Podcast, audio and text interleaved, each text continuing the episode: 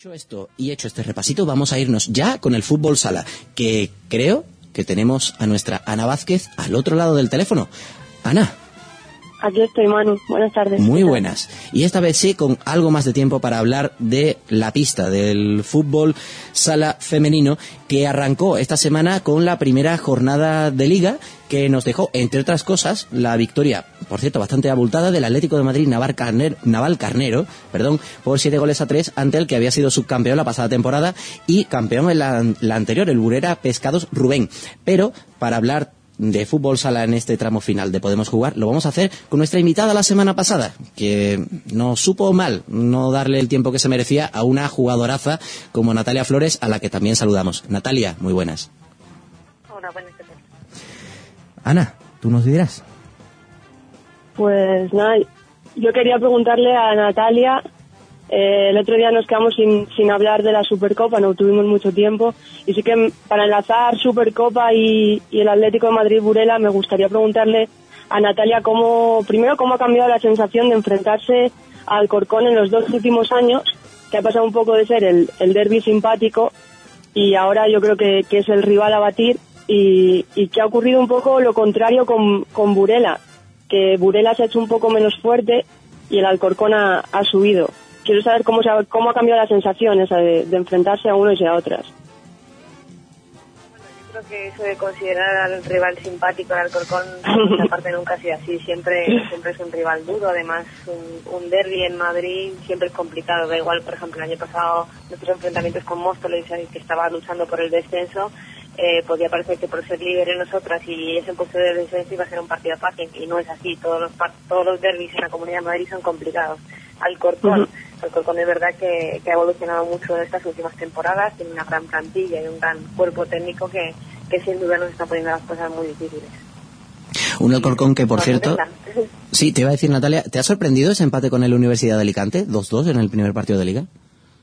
Eh, no, no me ha sorprendido. De hecho, casi que, que esperaba un empate, porque también es lo que más nos beneficia. La Universidad de Alicante se ha reforzado de muy buena manera esta temporada, tiene un gran conjunto.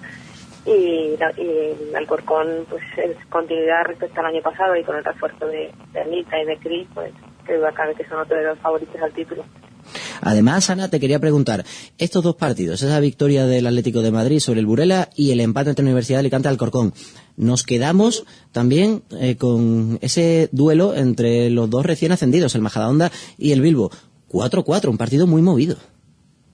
Sí, bueno, eh, al Majadahonda lo conozco bien porque, porque lo hemos sufrido aquí en Segovia en las últimas temporadas y la verdad es que tiene jugadoras que individualmente tienen una, una calidad brutal, como son las, las gemelas Mateo y sobre todo Martita. Y, y no sé, se hace difícil decir si van a estar si van a estar peleando por no por no descender o si van a tener un hueco por los puestos de arriba pero la verdad es que tiene una si si las lesiones le respetan tiene una una calidad individual brutal Y hablando de calidad individual, y esto va para Natalia, vaya arranque de vuestro fichaje, la brasileña Ariane Nascimento, tres goles. De momento empieza la liga como máxima anotadora de la competición. Sí, la verdad es que, bueno, Ari ya la conocemos, las internacionales la conocemos desde hace años, la llevamos sufriendo con, con Brasil unas cuantas temporadas, es varias veces campeona del mundo, no, no hay que descubrirla ahora, pero bien es cierto que la Liga Española sí que era una desconocida y, y bueno, yo creo que disfrutaremos mucho de su fútbol este año. Y hablando Yo también quería com- quería comentar eso Manu que que si el Atlético de Madrid ya tenía potencial con Natalia arriba ahora con Ari madre mía van a destrozar a las defensas contrarias De hecho, te has adelantado justo a lo que iba a decir porque ya en la Supercopa pudo demostrar su calidad y de esa competición, de la Supercopa, en la que mm, de hecho aprovechamos de nuevo para dar la enhorabuena a Natalia por levantar ese trofeo con sus compañeras. ¿Algo que decir sobre ese aforo de 456 espectadores, que hubo gente que se quedó fuera eh, de la competición? ¿O mejor lo aparcamos y lo dejamos para otro día? Creo que todo hay que sacar el aspecto positivo. Entonces, lo que nos queda sacar positivo es que nos pusieron un campo y lo llenamos. Creo que deberán de ponernos un campo más grande a ver si conseguimos volverlo a llenar. Creo que hay que sacar el lado, el lado positivo. Y además, otro detalle interesante, aunque todavía queda mucho y le dedicaremos el tiempo que se merece. Vamos a ver, a finales del mes de noviembre, comienza el día 24 concretamente, la concentración de la selección española para el quinto torneo mundial. Esto es un campeonato del mundo que estamos a ver si se le da la oficialidad que debería, pero al final ahí se miden las mejores selecciones del mundo, casi que me atrevería a decir que suele acabar siendo un Brasil-España, pero a dos meses vista, España, mm, ¿cómo ves a, la selección para ese torneo? Como digo, que todavía queda mucho y ya le dedicaremos tiempo cuando se acerque.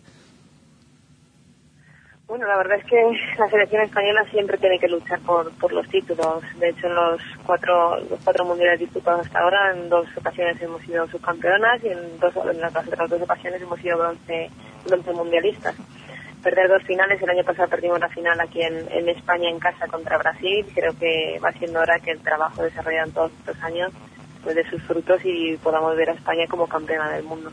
La verdad es que, como bien has dicho, las potencias son España y Brasil, pero no hay que dejar a un lado Portugal y otras selecciones que vienen apretando fuerte como Rusia.